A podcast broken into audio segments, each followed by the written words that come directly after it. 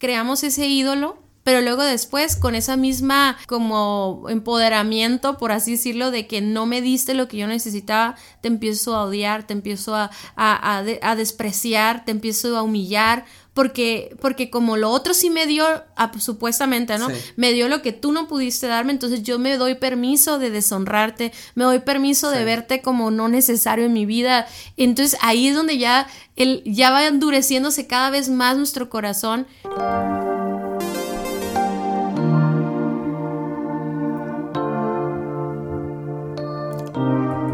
Hola amigos, ¿cómo están? Nosotros somos Dani y Cintia Osuna y este es nuestro podcast Indivisibles, temporada 8, Dani. Este, estamos empezando esta temporada que hemos traído en nuestro corazón, un tema ah, por varias semanas, incluso en Instagram estuvimos preguntándoles a ustedes qué opinaban acerca de este tema y este tema es, Dani el endurecimiento del corazón, o sea, un corazón endurecido, ¿no? Y, la razón por la que vemos importante esto es porque vemos una epidemia de esto, ¿no? O sea, una epidemia por todos lados de, corazones endurecidos hacia su matrimonio, ¿no?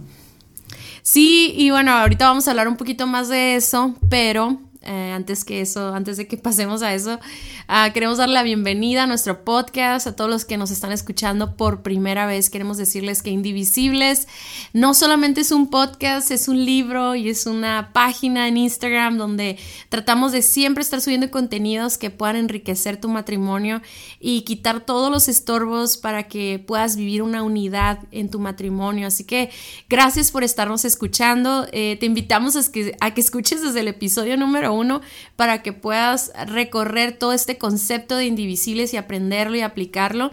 Y a todos los demás, teníamos varias semanas sin subir podcast y la verdad, a los que más les duele no hacerlo es a nosotros, ¿verdad, Dani? Sí. Nos sentimos bien este, desesperados, pero pues también hay que aceptar, ¿no? Cuando, cuando hay otras prioridades en, en, nuestro trabajo, en nuestro ministerio, con nuestra familia, y habían sido semanas difíciles, eh, pesadas, por así decirlo, pero estamos bien, gracias a Dios, y estamos felices porque como ahorita estamos de vacaciones, podemos grabar sin ruidos y sin niños en la calle, este y queremos aprovechar para grabar los más episodios que podamos para hablar de este tema que comentábamos ahorita al principio. Dani. Sí, la verdad es que a pesar de que, bueno, estamos em, ocupados en distintas actividades, nunca dejamos de pensar en, cómo, uh, o sea, en, en, en, qué está pasando con los matrimonios, en cómo podemos ayudar, en qué, cuál es un mensaje de parte de Dios para todos los matrimonios que nos están escuchando y todo eso. Y, bueno, se van cocinando las ideas. Aunque no tengamos tiempo de, grabar, ahí están las ideas en el aire, en el corazón. Entonces, bueno, ya que ahora tenemos la disponibilidad, pues les vamos a soltar unas bombas. Sí, y, la verdad va a ser un tema eh, pesado, o sea, pesado de digerir y de recibir, pero es una, es una realidad. Y ese endurecimiento del corazón es, es algo que nosotros leemos muchísimo en la Biblia pues en otras palabras es la necedad, ¿no? Este, y, y creemos nosotros que por nuestra experiencia, tal vez en años cuando recién empezamos nuestro matrimonio, que nuestro corazón se endureció también, eh, también lo vemos en consejerías, lo vemos alrededor de nuestras vidas, como muchos matrimonios están decidiendo divorciarse o separarse porque hay este endurecimiento del corazón. Y tal vez para ti es como, como, como que el corazón se pone duro, ¿no? Y a veces ni siquiera sabemos qué significa eso, pero tenemos que ser conscientes de que nuestro corazón puede llegar a ese estado, porque si no lo está en este momento, qué bueno, pero tenemos que aprenderlo y, poner todas las barreras posibles y eh, procurar mantener un corazón sensible y abierto a Dios y, y sensible también a nuestro esposo, a nuestro matrimonio, a nuestros hijos, porque si no, o sea, de repente nos podemos ver con el entendimiento o la mente oscurecida y no le hallamos respuestas ni soluciones a nuestros problemas y nos empezamos a ahogar, ¿no? Nos empezamos a ahogar y pensamos que la única eh, salvavidas, el único, eh, la única solución de esto es el divorcio o la separación, pues cuando en realidad no lo es. Por eso es bien chistoso, Dani, ¿no? Como a veces eh, un matrimonio está pasando un problema y otro amigo, amigos o líderes o nosotros les decimos, no, espérate, no, no es tan grave, ¿no? Pero para la persona es así de que ya, se acabó todo, ¿no? Sí, y la verdad es que, bueno, todo esto surge, ¿no? Este, este concepto del, del endurecimiento del corazón que vamos a estar hablando surge precisamente cuando le preguntaron a Jesús sobre el divorcio. Y, y, pues la gente, digo, ya lo hemos hablado antes, ¿no? Estos, estos fariseos querían poner a Jesús en una encrucijada. Siempre las preguntas que le hacían los fariseos era como para dividir su audiencia, ¿no? Para partirla en dos, ¿no? Entonces, eh, le dicen, bueno, a ver, ¿qué, ¿qué, opinas del divorcio, no? ¿Puede el hombre darle carta de divorcio a su mujer por cualquier motivo? Y Jesús, eh, si respondía que sí, pues entonces iba a perder a todo el público femenino, ¿no? Y si decía que no, pues entonces iba a perder a todo el público masculino, ¿no? Entonces era una, era una, una pregunta con anzuelo. Pero lo que hace Jesús es que les dice, no, es que este no es el diseño de Dios. el diseño de Dios es que deje el hombre a su padre y a su madre y se una a su mujer y, y los dos se fundan en un solo ser. Y entonces ellos responden y dicen, bueno, entonces ¿por qué? De ahí en, Mateo 19, 7 dice, eh, ¿por qué dice Moisés en la ley que un hombre podría darle a su esposa un aviso de divorcio por escrito y despedirla? Y entonces Jesús contestó, Moisés permitió el divorcio solo como una concesión ante la dureza del corazón de ustedes. Pero no fue la intención original de Dios. Y les digo lo siguiente, el que se divorcia de su esposa y se casa con otra comete adulterio a menos de que la esposa le haya sido infiel. O sea, aquí está hablando eh, Jesús que el endurecimiento del corazón no es una razón para divorciarte. Que es solamente cuando se ha roto el pacto a través de un, de un comportamiento infiel, ¿no?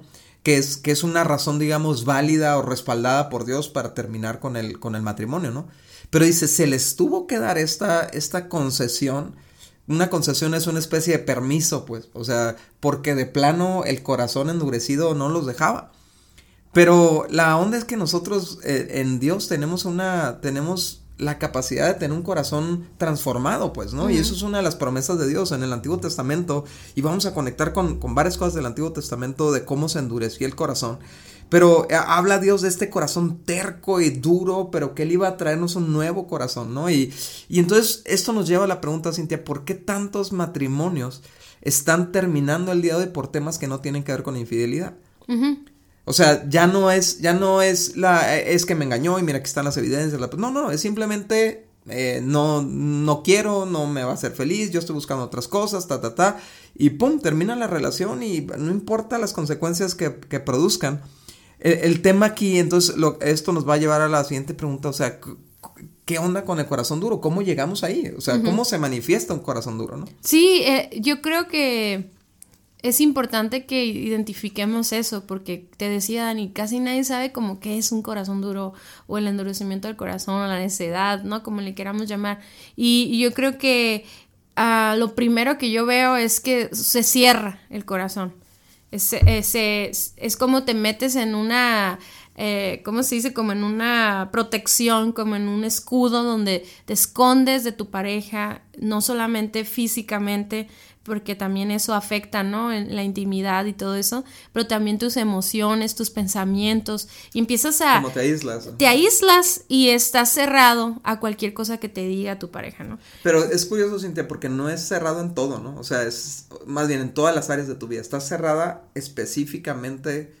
A, la conexión emocional con tu pareja. Sí, pero también, bueno, estoy de acuerdo contigo, nada más que sí hay un, una falta de contacto físico, si hay falta, ah, no hay empatía con lo que está pasando al día al día, o sea, es como, como tú quieras, como tú quieras hacer esto. Entonces, no solamente son las emociones, sino que se va, uh, se va transmitiendo a tus actitudes y a tus ah, acciones. Sí, pero me refiero, no estás cerrado a todo lo que está ocurriendo en tu vida, sino solamente a lo que tiene que ver con tu matrimonio. Ah, sí, sí, sí, exactamente. O sea, estamos hablando ahorita de que cómo se manifiesta un corazón duro en el matrimonio, pues te cierras, ¿no? Y lo mismo sucede con Dios y, y van a... Yo te voy a decir algo, Dani, yo creo que este tema es tan importante porque no solamente nos va a hablar hacia nuestra relación con Dios, perdón, con nuestro esposo, sino que se va a relacionar mucho cuando endurecemos nuestro corazón hacia Dios, porque así empezamos, o sea, al final del día estamos endureciendo nuestro corazón hacia esta persona, pero al final del día yo lo he visto en muchos casos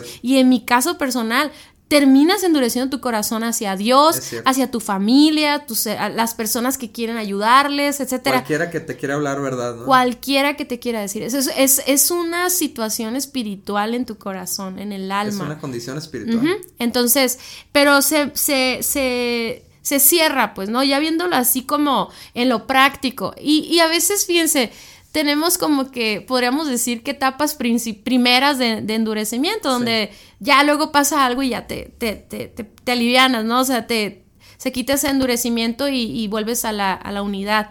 Pero lo, cuando nos permitimos eso, ese, ese es el problema, ¿no? Eh, también la apatía la apatía es lo que decía ahorita, o sea, cuando ya no te importa tu pareja o lo que tengan que vivir o su opinión o las cosas que están planeando, incluso a lo mejor el problema en sí, o sea, la, la, la, la el como la dificultad o el conflicto que tuvieron que te lastimó y que te endureció el corazón, ya ni siquiera te importa que hagan o que no hagan o que decidan y es una apatía este en la el matrimonio y en la familia sí, también. también lo que está ocurriendo es una apatía hacia lo que está ocurriendo en la vida de tu pareja, ¿no? Y, y ya es cuando ves, cuando está un corazón muy endurecido, o sea, puedes estar viendo a tu pareja llorar, este, y no sientes nada. O sea, sientes cero compasión, sientes cero preocupación, sientes nada, así como si el corazón estuviera muerto hacia esa persona. Sí, por eso muchas personas mm, podemos llegar a decir, es que no te amo, porque no siento nada por ti. Y sabemos que no es eso, no significa que no lo amas sino que tu corazón está cerrado, pues, y se está, y tienes que entender, y vamos a ir hablando cada episodio lo que provoca ese corazón, pero tienes que entender que es una, como un mecanismo de defensa chafa que tenemos de, de, de negar, o sea, de, de huir de, de, de, lo que nos lastimó, de lo que nos ofendió, de lo que, de lo que no estamos de acuerdo, este, o del pecado que nos dejamos contaminar en nuestro corazón, ¿no? Entonces, pero también, Dani, es una mente cerrada a la razón y la verdad. Y son esas ocasiones donde tú tienes un amigo, una amiga, un esposo, una esposa, donde le estás diciendo lo que puede resolver este problema y, no, no lo quieres recibir. Y yo, yo no sé, yo, yo puedo hablar desde más desde la postura del corazón cerrado, porque yo nunca he visto un corazón cerrado en ti, tal vez sí, ¿verdad? Pero yo no me di cuenta, pero yo sí, y no nada más en aquella época cuando recién empezamos nuestro matrimonio, que tuvimos como un, un tiempo muy difícil que definió nuestra, nuestro pacto después, ¿no? Yo creo que después de eso nunca hemos, nunca hemos considerado separarnos, divorciarnos ni nada. Hemos tenido conflictos, pero los hemos superado. Pero yo sí puedo identificar esas, esa, esa mente cerrada. O sea, yo, yo sí me identifico en, algunos momentos, eh, tal vez cuando nacieron nuestras hijas o en momentos que han sido cruciales para nuestro matrimonio, donde hubo conflicto, donde hubo cosas que como conectar y, y, eh, ponernos de acuerdo y todo eso. Este, yo sí yo sí identifico ese, esa mente de, pues dime lo que quieras, pero no estoy de acuerdo. Y, y haz de cuenta que las palabras llegan como en un, por eso se me figura como un como un, un escudo, pues, porque llegan como rebotan. como rebotan y no entran por nada del mundo. Y lo peor de todo es que también sucede con, o sea, a, los cristianos también les pasa eso, o sea, los que viven en un contexto de iglesia donde están familiarizados con la verdad de la palabra de Dios y todo eso, y llega un punto de endurecimiento del corazón que ni la palabra de Dios te parece verdadera, o sea, ni, ni siquiera estás de acuerdo y, y a final de cuentas, el, el, el, la, nuestra relación con Dios se trata de una rendición de nuestras vidas a Él y a su voluntad, ¿no? Por eso Jesús dijo, ¿por qué me dices Señor, Señor si no haces lo que yo te digo? Entonces, pero a la hora de que está el corazón tan duro, que estoy tan aferrado a no ver por mi matrimonio, a no amar a mi pareja o a inclusive irme, de, abandonar el matrimonio, no hay verdad que, que penetre mi mente porque está cerrada, está endurecida, ¿no? Y sientes, es bien parecido al, al, a la condición física del endurecimiento del corazón, o sea, hay una condición física, siente, que tiene que ver con el, con la acumulación de, de este, ¿cómo se llama? Colesterol. De colesterol, ajá, se empiezan a endurecer las venas, se empiezan a, se empieza a endurecer el corazón, pero es un proceso lento. Sí hay ciertas cosas, sí hay ciertos eventos que pueden así, pum, cerrar el corazón en un instante, ¿no? Algo muy doloroso, muy fuerte. Pero la mayoría de las, de las veces que un matrimonio llega al punto donde dice, pues ya no te amo, ya me quiero ir, yo no sé qué hago aquí, ya no tenemos nada en común. Todo ese, toda esa, esas frases, Esas frases comunes que se escuchan por todos lados. Fue un proceso de dejar que se fuera acumulando pensamientos, argumentos, situaciones, todo lo que vamos a hablar en, los próximas, en las próximas semanas. Y, van endureciendo, endureciendo, endureciendo hasta que te vuelves insensible, te vuelves, eh, eh, mata toda esperanza, toda pasión, todo sueño hacia tu matrimonio. Y, pues quedas así como, como cuando pruebas una comida insabora, ¿no? O sea, que no te, insípida, perdón, que no te sabe nada y, dices, no me gusta y el bye, ¿no? Entonces, vamos a empezar esta semana hablando de un, de un tema bien interesante, Cintia, que eh, al, pensar en este tema, al pensar en, en, esta respuesta tan increíble de Jesús que dice, no, el, tema es la dureza del corazón de ustedes. Soluciona la dureza y soluciona tu intención de divorcio, ¿no? Este, pero entonces esto nos lleva a ver una, una historia de amor de Dios hacia un pueblo con un corazón duro. Y Tú vas a ver esta en, el Antiguo Testamento, ¿no? Cualquiera que, se dé el tiempo de leer el Antiguo Testamento, vas a ver una intermitencia en la respuesta del ser humano, del pueblo hebreo hacia Dios. Y en un momento están blanditos y lo aman y lo adoran y ah, están felices por todo lo que Dios ha agradecidos. Por y en un instante, ¡pum!, se les empieza a endurecer el corazón hasta que se revelan a Dios, hasta que hacen, son infieles a Dios, etcétera, etcétera. Y entonces Dios empieza a decir, es que tú endureciste tu corazón. Y una de las razones por las que dice que el, pueblo endurece su corazón hacia Dios en esa relación es porque crea ídolos. Entonces es bien importante que nosotros identifiquemos ídolos en nosotros, porque estos ídolos pueden endurecer nuestro corazón hacia nuestra pareja y también hacia Dios, ¿no? Como tú dijiste, va a ser bien paralelo esto, ¿no? Pero un ídolo es todo aquello que ocupa el lugar de Dios en nuestro corazón. Pero si lo, si lo llevamos, si lo llevamos al matrimonio, es todo lo aquello que está ocupando el lugar de nuestro esposo o nuestra esposa en nuestro corazón. Entonces, de ahí, de ahí podemos hacer un diagnóstico, ¿no? Al principio, cuando, cuando empiezas la relación, hay un lugar en el corazón para tu novio, para tu novia, que nada lo quita, nada. Es más, probablemente hasta desplazaste a tus papás, ¿no? y pusiste a tu novio, a tu novia ahí, entonces sueñas con él y piensas y haces planes y, y tu corazón siempre está pensando en él y todo eso, pero de repente se cuela un ídolo, ¿no? Sí, y es bien importante aclarar, ¿no? O sea, el, el, único que merece el trono de nuestro corazón es Dios. Pero estamos haciendo una semejanza a una persona a la que decidiste amar, hiciste un pacto con esta persona. Y Dios, aunque Dios es el único digno de, ser Dios, porque es el único Dios verdadero, Dios sí le da un lugar a la esposa y al esposo en el pacto matrimonial. Les da un rol eh, esencial para la vida de cada uno de los dos. O sea, mutuamente están los dos con roles para cubrir necesidades. Y es lo que nos sucede, eh, es lo que sucede cuando creamos un ídolo, cuando ponemos a una persona en el lugar de la, de la provisión de Dios. O sea, Dios te está dando un esposo, Dios te está dando una esposa para, para suplir todas las necesidades emocionales, sexuales, físicas, este, intelectuales, etcétera. Tenemos esta, esta relación como matrimonio donde juntos caminamos en esta vida, juntos logramos nuestras metas, juntos tenemos hijos, los educamos, etcétera, etcétera. Pero luego aparte también estamos supliendo esas necesidades de amor, de aceptación, eh, de, de pertenencia, de satisfacción física física, etcétera, pero cuando nosotros dejamos de ver a nuestro esposo, a nuestra esposa como el proveedor de esa necesidad y empezamos a ver a otra cosa o a otra persona, ¿no? Por ejemplo, muchas veces no, no es simplemente una, un, un hombre, una mujer que, que, está haciendo una tentación como en la infidelidad. Eh, obviamente también eso, ¿no? Una persona que empieza a ser el que cautiva tu corazón o, o el que te provee de, de palabras, de honra, de amor, etcétera.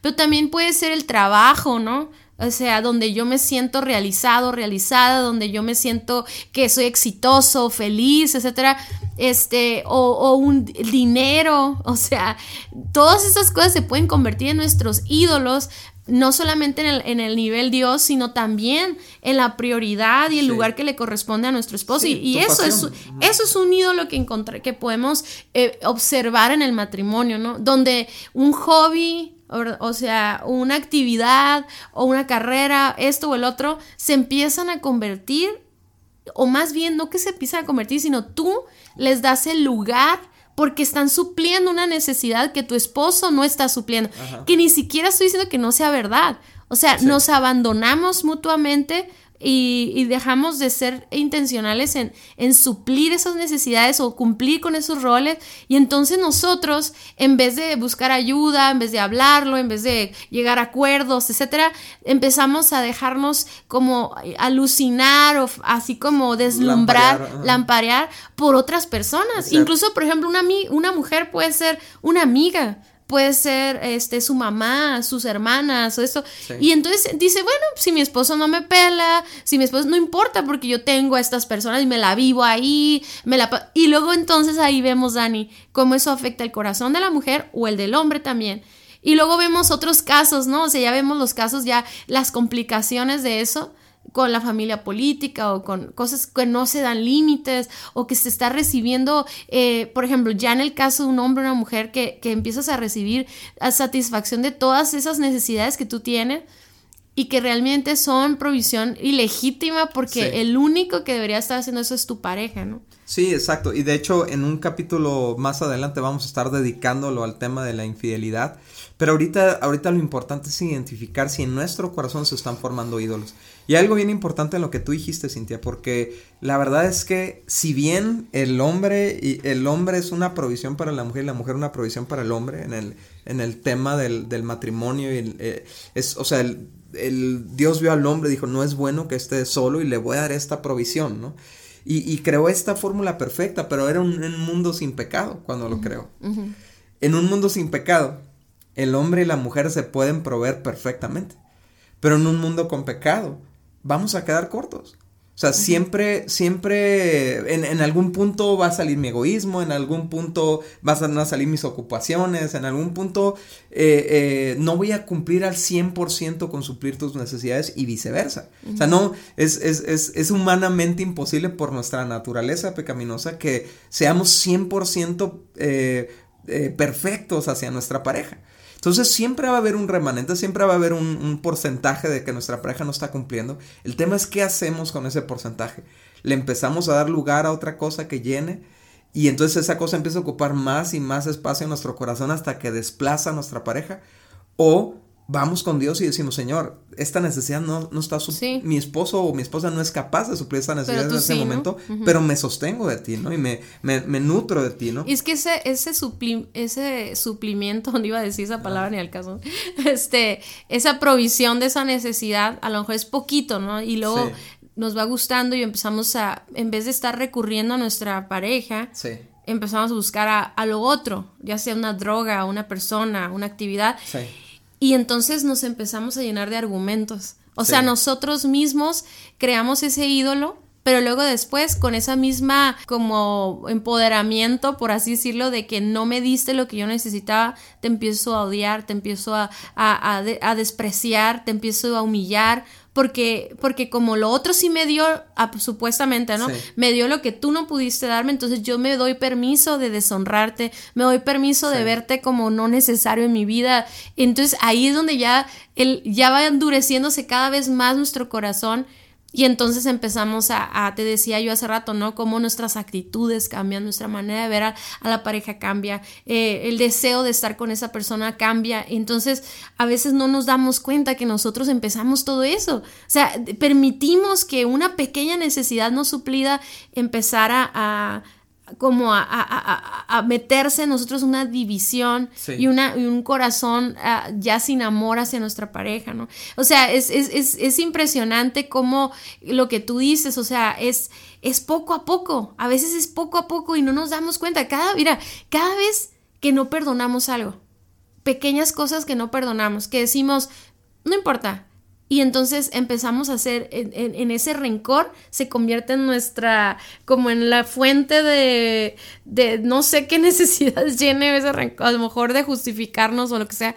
pero ese rencor, ese odio se empieza a convertir en nuestro ídolo, el que adoramos, al que le damos todo el lugar en nuestro corazón, etcétera, ¿no? Entonces, eh, eh, es, es, es, tan fácil crear ídolos en nuestro corazón. Es, el ser humano es tan fácil para crearse estas, estos personajes, estas personas ficticias a veces, o sea, a veces es, ni siquiera es una persona real. Sí, muchas veces la infidelidad es una idealización de lo que esta persona sí va a hacer por mí, ¿no? O sea, esto sí va a ser ese Dios que, que, me va a proveer de todo y que nunca me va a fallar y, y pues esa, esa fantasía dura meses y después te das cuenta que esa persona también es una persona fallida, ¿no? Pero no, algo que mencionaste al principio y creo que es muy importante retomarlo, Cintia, es que no nada más son personas. son, son también actividades, son todas aquellas cosas que nos dan esos chats que necesitamos, ¿no? Esos chats de dopamina, esos chats de serotonina, esos chats de oxitocina y, y, y, que nos hacen sentir felices, nos dan momentos de felicidad, como puede ser un, Cintia, un, un este, estar clavado ahí con un juego de, de, PlayStation o estar clavado con una, con un programa de redes Netflix, sociales. o estar clavado con redes sociales, o estar clavado con, con una droga, o estar clavado con pornografía, o estar clavado con todas esas cosas que empiezan a, a robarse nuestra pasión y sabes, es, es bien notorio para la pareja, ¿no? Y la, la, pareja normalmente empieza a hacer comentarios como, hey, ¿qué onda? ¿Por qué? ¿Por qué como que ya no conectamos? ¿Dónde está tu mente? ¿Dónde está tu corazón? ¿Qué está pasando? ¿No? ¿Por qué, por qué ya no me ves igual? ¿Por qué no me hablas así? Oye, no, y empezamos a decir, no, no, no, pues estoy bien, tú te estás haciendo ideas y lo que sea, pero allá adentro se está cocinando un ídolo. Sí, y los ídolos también hay que identificarlos con todo esto que dices, Dani, me vino a la mente, ¿no? Identificarlos con adicciones, porque al final del día la dependencia a cualquier cosa es eso, ¿no? Es decir, esto me va a producir X o, sea, sensación o satisfacción, etcétera. Ahora, yo, yo he estado comentando mucho que a veces cuando una necesidad de parte de nuestro esposo o nuestra esposa no es suplida, pero a veces sí lo están haciendo, sin embargo ya venimos con esos ídolos aún desde antes de casarnos o los empezamos a generar, pues, ¿no? O sea, ahorita tenemos que tener tanto cuidado con eso porque, fíjense, uh, me encanta cómo mientras estamos desarrollando este tema, nos estamos dando cuenta de que muchos de los conflictos que viven todos los días los matrimonios, o sea, conflictos así súper comunes como problemas familiares, problemas con la familia política, eh, quejas de, de, que traen mucho el celular, de que no lo pela, de que no tienen relaciones, de que no... Son puras cosas que le dimos, o sea, le dimos lugar a otras cosas. O sea, ni siquiera a veces es, nos pudiéramos justificar de que no tuvimos, por ejemplo, algo que vemos en, en la Biblia cuando Moisés se, se va al, al, monte con Dios a, a reunirse con él y el pueblo queda aquí solo. O sea, no necesitaban nada, Dios estaba proveyendo todo lo que ellos necesitaban. Sin embargo, venían ya con una con una, tendencia, a buscar un ídolo, ¿no? Entonces, empiezan a reunir todo el oro que traían de Egipto y hacen este becerro de oro y lo empiezan a adorar y todo. Y cuando baja Moisés se queda, pues, ¿qué les pasa, no? Y así yo creo que también nosotros vemos casos, Dani, donde dices, uy, no manches, ¿cómo esta familia está llegando hasta este punto cuando tienen casa, tienen trabajo, tienen eh, hijos, hijas, este, tienen una familia súper bonita, o sea, lo vemos nosotros y decimos, ¿cómo es posible que se pasando que, eso? Que te esté cegando ese ídolo, ¿no? Y Cintia, eso es, es, tan clave lo que estás diciendo porque es un patrón que nosotros podemos ver en la Biblia. Cuando sentimos necesidad, la tendencia es correr a tus viejos ídolos. Y por eso muchos terminan con sus ex. O sea, terminan regresando con su ex, ¿no? O sea, ¿por qué? Porque, o sea, ya se te olvidó todo lo mal que te fue con el ex y por qué terminaste y todo eso, ¿no? Pero ideali los que fueron tus viejos ídolos, para algunos fue el trabajo, para algunos fue una droga, para algunos... Eh, entonces dices, ah, yo pensé que este matrimonio me iba a dar toda la felicidad que yo quería y como no me la está dando voy a regresar a estos viejos ídolos. Sí, y ya cuando el corazón se empieza a endurecer de más, o sea, ya está muy duro, entonces empiezas a ver tu matrimonio como un estorbo. A, lograr ese éxito, esa felicidad, esa satisfacción, esa plenitud. Es que, es que va a estorbar porque no pueden competir o sea, dos cosas por tu corazón, pues. O sea, eh, o sea, hay un, entendiendo y, regresando a este punto que también es bien clave que lo mencionaste, ¿no? Hay un corazón para Dios que cuando dice, entrégame todo tu corazón, o sea, pero también hay un corazón que Él nos da para una pareja, ¿no? y, y, ese corazón, o sea, si nosotros lo ponemos a competir va a ser un desastre, va a ser una, una, guerra constante y vamos a ver a nuestro matrimonio como un estorbo para, para esa felicidad que estamos buscando, ¿no? Y hace rato comentaste algo que, que, que se me hizo muy importante retomar, Cintia. O bueno, no, este, cuando, por ejemplo, ahorita lo que estamos viendo muchos es que literalmente gente ve la soltería como un ídolo.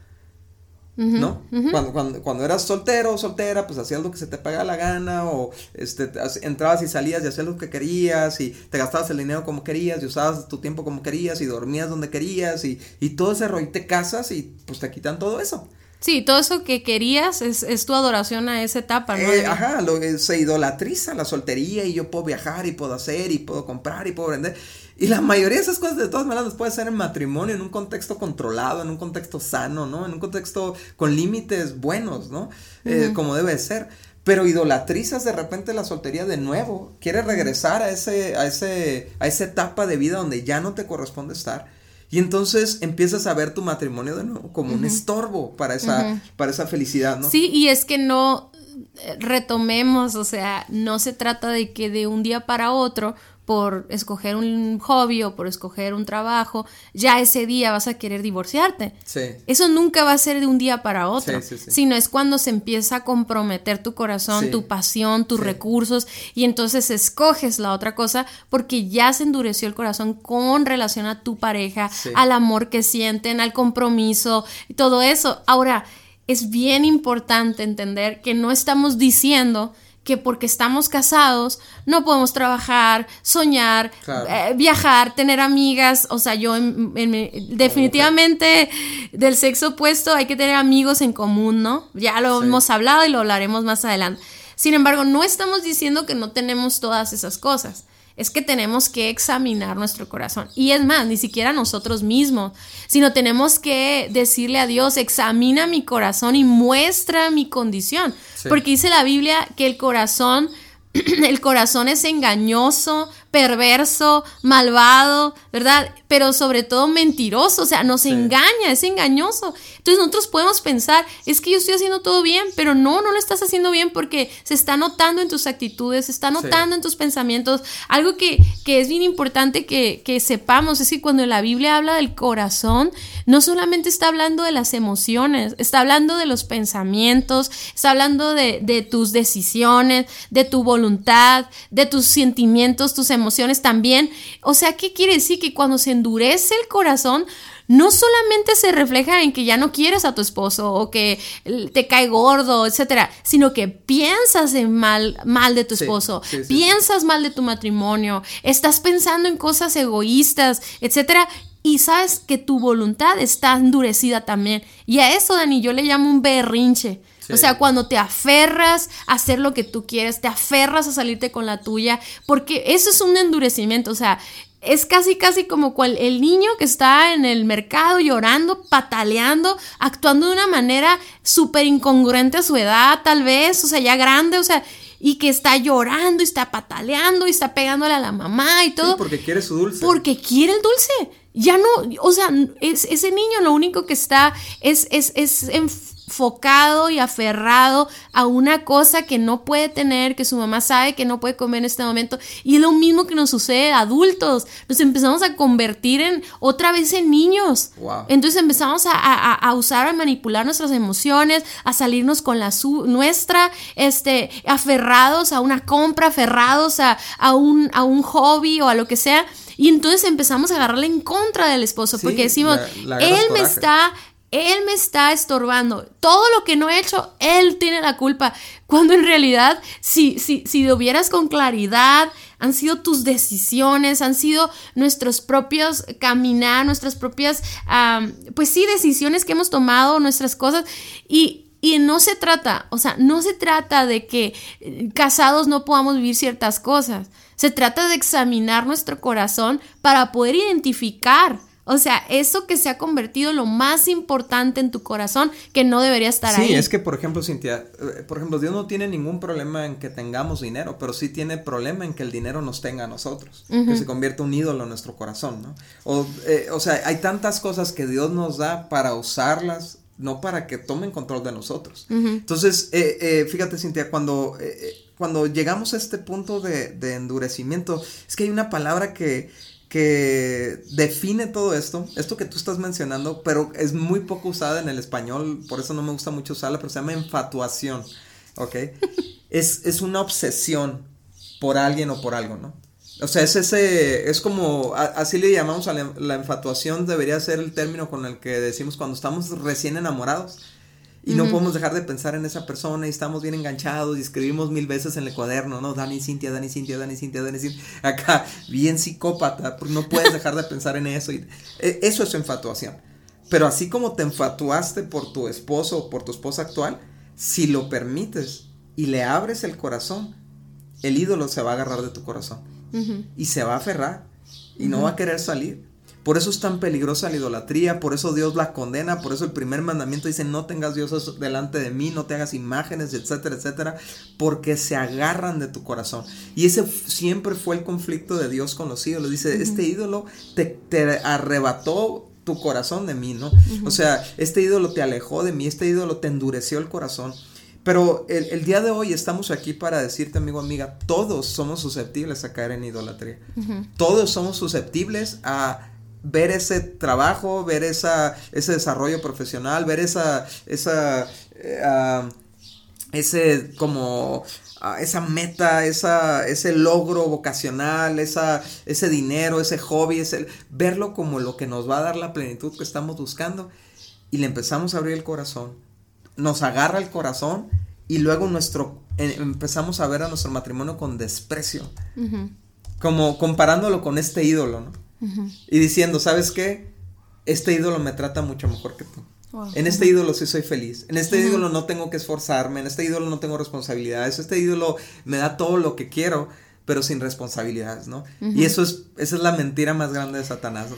Porque ese ídolo termina cayéndose. Y esa es, esa es la advertencia de Dios hacia la idolatría. Tus ídolos te van a quedar mal. Tus ídolos tienen ojos pero no ven, tienen boca pero no hablan, tienen oídos pero no escuchan. y, te conviertes en una persona igual a tus ídolos. Fíjate lo que dice, lo que dice Dios, ¿no? O sea, te vuelves ciego, te vuelves sordo, te vuelves mudo, te, te atrofia la idolatría porque estás creyendo a algo que no puede sostener tu vida al menos no la puedes sostener como Dios, ¿no? y, y, sabes, lo que pasa con los ídolos es que tarde o temprano nos van a dejar abajo. Y es cuando vemos, hay una película que vimos hace mucho tiempo, ¿no? Que se llamaba Amores Perros, ¿no? ¿Te acuerdas, Cintia? Sí. y, uno de los personajes de esta película era, un hombre que pues se enamora de una modelo y, él estaba casado, tenía hijos y todo eso y se enfatúa con esta modelo y no puede dejar de pensar con ella hasta que, hasta que abandona su casa y, y, se la lleva a un departamento y luego se da cuenta que la modelo era una pesadilla. Sí. Que tenía un chorro de broncas psicológicas y luego se le pasa algo en la pierna a la modelo y ya se la, la belleza desaparece, y, o sea, y entonces él empieza a llamar de vuelta a casa, pues. y, y, y, empieza a darse cuenta de que su ídolo se había caído, ¿no? Y, y sabes, Cintia, yo creo que aquí nos está escuchando gente que ya tiene ídolos en su corazón, que ya le dio espacio, no sé en qué grado, a lo mejor es la etapa de coqueteo ahorita con ese ídolo. A lo mejor es la etapa de donde ya le dieron un lugar importante, un porcentaje del corazón. O a lo mejor ya lo tiene todo. Y ya están viendo a su matrimonio como un con desprecio.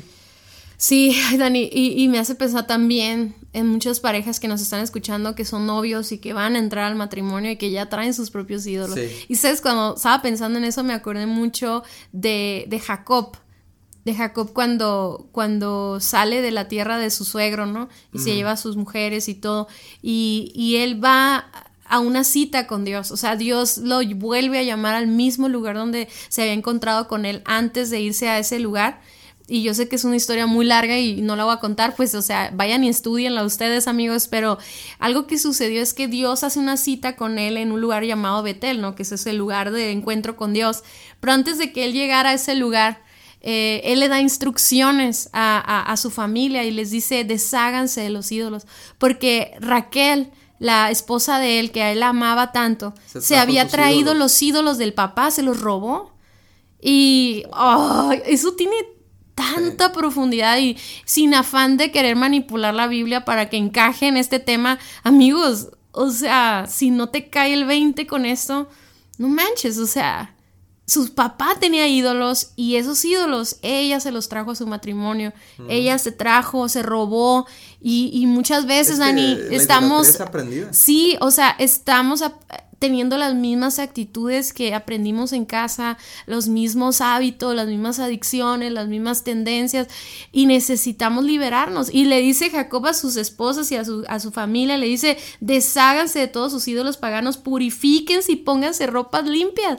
Eso quiere decir, amigos, que nosotros podemos estar, debemos de estar siempre, constantemente, limpiando nuestro corazón, sanando nuestro corazón, perdonando cualquier cosa que, esté, que, que se ha creado ese ídolo, deshaciendo haciéndonos, poniéndonos límites, quitando nuestro corazón de esas cosas. Este, mira, tu esposo puede estar luchando con un enemigo que ni siquiera conoce. O sea, se está enfrentando a tus actitudes, se está enfrentando a tus desprecios, tus comparaciones, toda esa dureza, pero él ni sabe pero el único que puede tumbar esos ídolos es Dios, pero cuando tú le das la autoridad a Dios o cuando tú decides decir, ya no quiero más esto. O sea, porque de verdad yo veo tantos matrimonios que tal vez tú dices que Cintia me identifico, le digo a mi esposo, le digo que lo amo, le digo que la amo, le, le trato de pedir perdón y no me perdone. O sea, la, la pareja está luchando contra una pared que está dura, o sea, y entonces amigos, que tú estás del otro lado, ya no trates de, hacerlo en tus fuerzas, ponte a orar, ponte a orar para que esos ídolos sean tumbados, derrumbados, o sea, ¿no? Pero a, final de cuentas, el, lo que nosotros vemos siempre en el, Antiguo Testamento cuando se toca este tema de la idolatría, es que Dios dice, entrega tus ídolos, destruye tus ídolos, o sea, está tan arraigado al corazón, se arraiga de tal manera que si alguien más te lo quiere de tomar, se, Va se va con todo y corazón, o sea, y de, ¡Ey, no, ¿qué estás haciendo, no?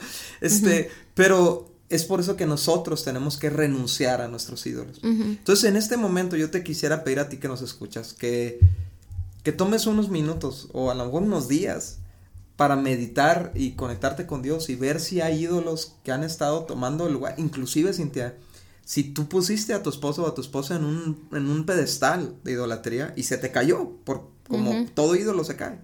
Y ahora estás molesto, molesta porque no cumplió con todas tus expectativas absurdas que tenías. Y te necesitas entregar ese ídolo para poder amarle como tu esposo, no como tu Dios. Porque no es tu Dios, solamente hay un Dios. Y, y solamente Dios puede saciar nuestras necesidades a profundidad. Muchas de esas necesidades las sacia a través del matrimonio. Pero aún, si, aún en las incapacidades del matrimonio, él, sacia.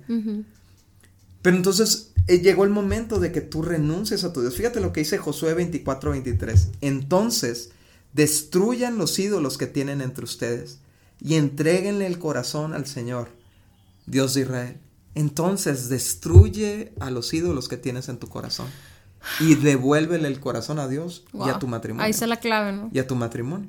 Cintia, es que es tan, tan duro esto que esta, este tema no solamente lo vemos limitado a cómo ese disgusto, ese coraje, esa molestia, ese desprecio se, da solo hacia el matrimonio, lo vemos también hacia los hijos. Ya como un todo, ¿no? Como son estos, estos... La iglesia, sí, los amigos. Cualquier cosa que se esté interponiendo entre mi ídolo y yo. Wow necesitamos entregar nuestros ídolos. Entonces, así con tus ojos cerrados, cierra ahí escuchando, espero que no estés manejando, ¿no? Pero, pero dile a Dios, Señor, ayúdame a identificar los ídolos que están seduciendo a mi corazón, que me están alejando de ti y de mi matrimonio y de mi familia. Hoy renuncio a esos ídolos, no quiero que nada tome el lugar que te corresponde a ti, que nada tome el lugar que le corresponde a mi pareja y a mis hijos. Te pido perdón por mi idolatría, te pido perdón por levantar a personas y a cosas en un lugar que no pueden sostener. Te pido perdón por endurecer mi corazón hacia mi pareja, por mi idolatría. En el nombre de Jesús. Amén. Muchas gracias por haber escuchado nuestro podcast. Para nosotros es muy importante escuchar tus comentarios. Síguenos a través de nuestras redes sociales en Somos Indivisibles en Instagram y Facebook. Y también puedes ver todos nuestros contenidos adicionales en nuestra página vivoalternativo.com. Si este podcast fue de ayuda para ti, te invitamos a que lo compartas con otros matrimonios. Hasta la próxima.